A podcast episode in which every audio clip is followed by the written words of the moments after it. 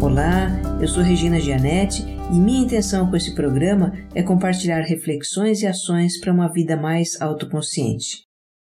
Autoconsciência significa trazer a nossa atenção, que está dispersa, está fragmentada nas inúmeras coisas do mundo, e focá-la em nós.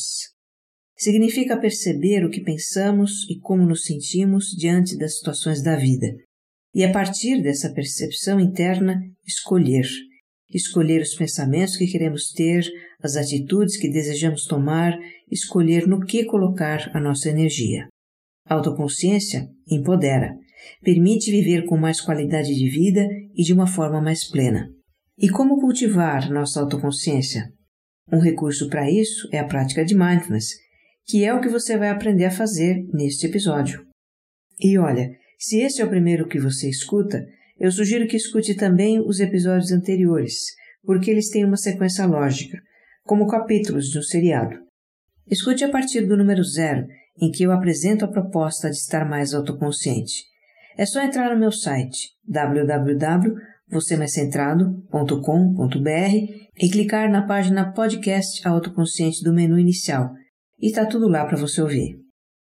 Autoconsciente 6A Uma experiência com mindfulness. Orientações.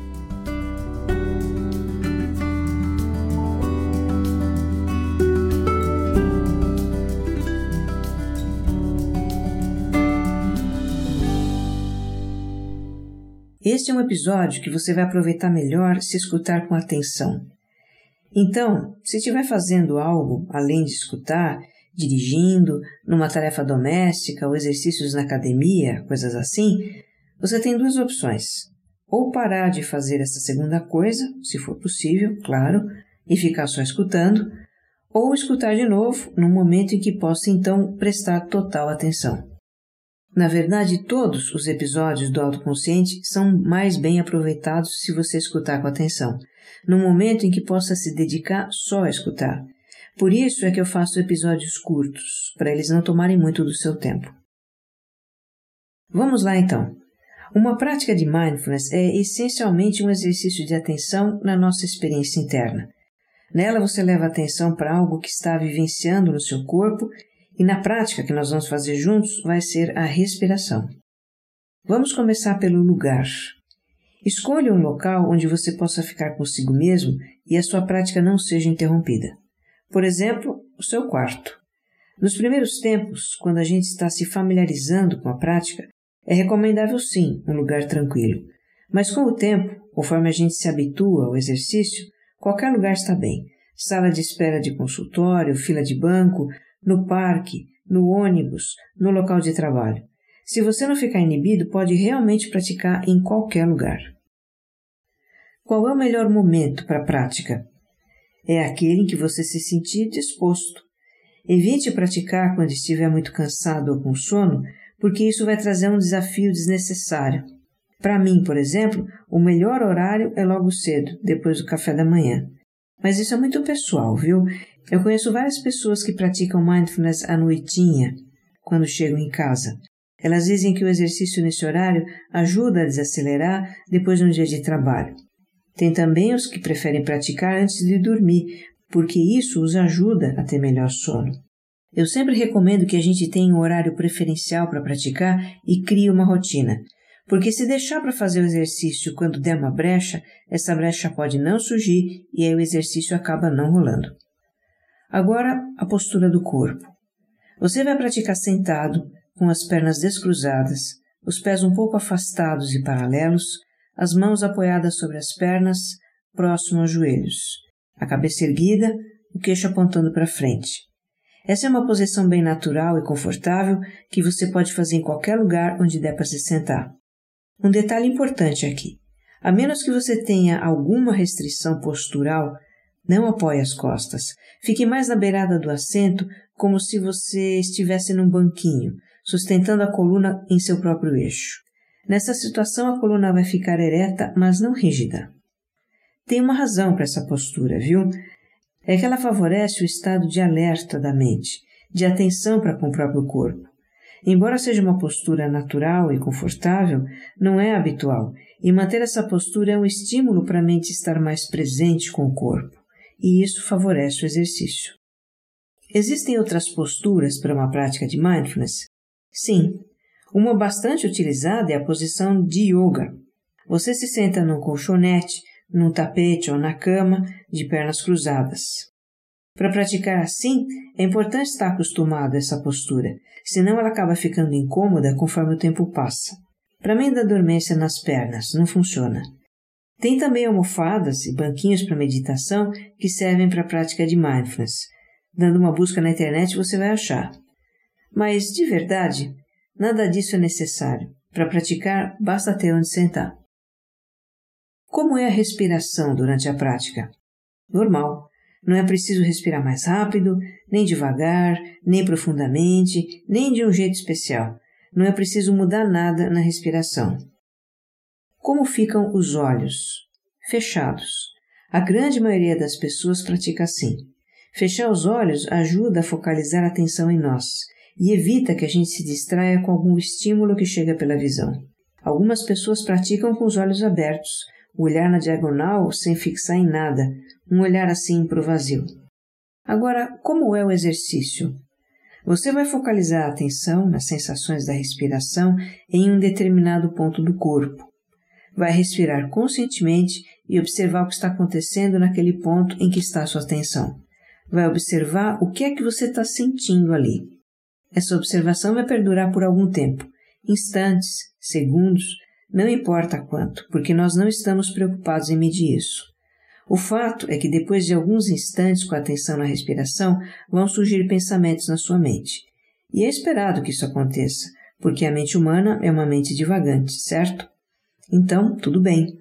Assim que você perceber que surgiram pensamentos, simplesmente deixe ir os pensamentos, focalizando novamente a atenção onde ela estava. Quando você focaliza, os pensamentos se dissolvem. Já vou avisando, viu? Isso vai acontecer o tempo todo durante o exercício. Você focaliza a atenção na respiração, a mente divaga, você deixa ir focalizando novamente a atenção na respiração e assim vai. Então, desde já, e atenção aqui, Compreenda que os pensamentos e divagações que surgem durante a prática não significam que você está falhando em praticar.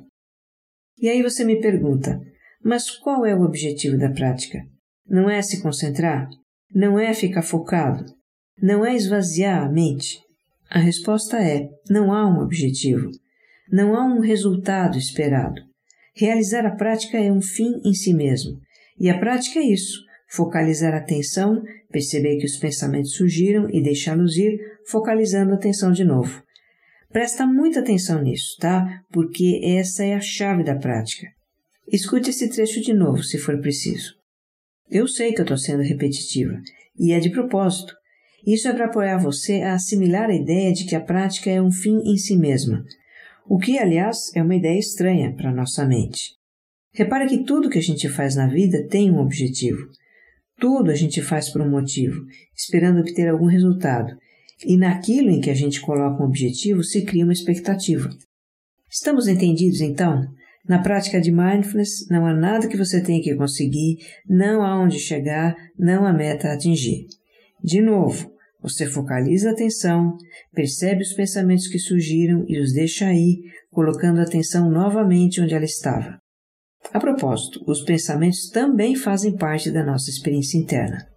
E não se julgue porque sua mente divaga o tempo todo, ok? Bom, tem mais algumas situações que podem surgir durante a prática e eu vou dizer como lidar com elas. Uma é a sonolência. De repente você senta para praticar, se aquieta, fecha os olhos e pode ter sono. Talvez porque esteja cansado mesmo. Nós passamos o dia tão pilhados que nem percebemos o nosso cansaço, né? Talvez seja melhor cochilar um pouco e deixar a prática para um outro momento. Outra situação comum é a inquietação. Nós vivemos em constante atividade, sempre fazendo alguma coisa, e aí, quando paramos um pouco, a mente continua agitada, o corpo quer se mover, às vezes não encontra posição. Podem surgir pensamentos do tipo: o que, que eu estou fazendo aqui sentado com tanta coisa me esperando lá fora? Se isso acontecer, deixe ir os pensamentos. Continue respirando e observe o seu estado de inquietação sem se julgar. A inquietação é apenas a sua experiência naquele momento. Está tudo bem. Pode surgir um certo tédio. Nosso cérebro é superestimulado, a mente se habitua a viver super ocupada e ela de repente se incomoda com essa coisa de, abre aspas, ficar parado fazendo nada, fecha aspas. Pode surgir impaciência, com pensamentos do tipo: o tempo não passa, quanto falta para acabar, que coisa demorada. Tanto o tédio quanto a impaciência têm a ver com julgamentos e preferências da mente sobre o que deveria estar acontecendo. Julgamentos e preferências são pensamentos. Deixe ir os pensamentos, continue respirando. Pode surgir algum desconforto também. Às vezes parece que é só a gente começar o exercício para tudo aparecer no nosso corpo coceira, comichão, uma tensão em algum lugar, uma dor nas costas. Muitas vezes não é que essas sensações aparecem, na verdade elas já estavam lá, mas a gente não percebia porque estava muito ocupada fazendo outras coisas. E quando paramos para perceber o corpo, nos damos conta do que está presente nele. E o que fazer nesses casos? Sempre que uma sensação de desconforto surgir, desloque o seu foco de atenção para essa sensação e observe o desconforto. Observe também os pensamentos e julgamentos que você tem a respeito do desconforto e deixe-os ir. Se o desconforto tornar-se muito incômodo, você pode se mover, você pode alongar o músculo que está tenso, você pode coçar o comichão. Faça os movimentos com atenção plena e depois volte a focalizar a atenção onde ela estava. Muita gente me pergunta como lidar com os ruídos que surgem no ambiente durante a prática. É o caminhão de lixo que passa na rua fazendo barulho, o vizinho do andar de cima que dá de fazer faxina bem na hora da sua prática, ou uma mosca que voa pelo quarto. Veja, perceber os ruídos do ambiente durante a prática não necessariamente significa que você se distraiu. Você pode estar com a atenção focalizada na respiração e ainda assim estar consciente dos ruídos. Agora, no momento em que você pensa sobre os ruídos, julga, analisa o que está ouvindo, aí sim você se distraiu com os ruídos. E quando perceber que se distraiu, já sabe, né? Focalize novamente a atenção onde ela estava. Olha, você tem aqui as orientações essenciais para iniciar a sua prática de mindfulness. Existem outros exercícios e existe também uma base filosófica associada aos exercícios para desenvolver o autogerenciamento e aprofundar a nossa vida interior. E é isso que você desenvolve participando de um programa de mindfulness como o meu. Mas para começar a sua prática e perceber alguns efeitos, esse exercício é um ótimo começo. Se você tiver alguma dúvida ou quiser compartilhar sua experiência com essa prática, escreva para mim, tá? Use o espaço para comentários dessa faixa. Bora experimentar então? No episódio 6b, eu estarei praticando junto com você. Que você esteja bem. Um abraço.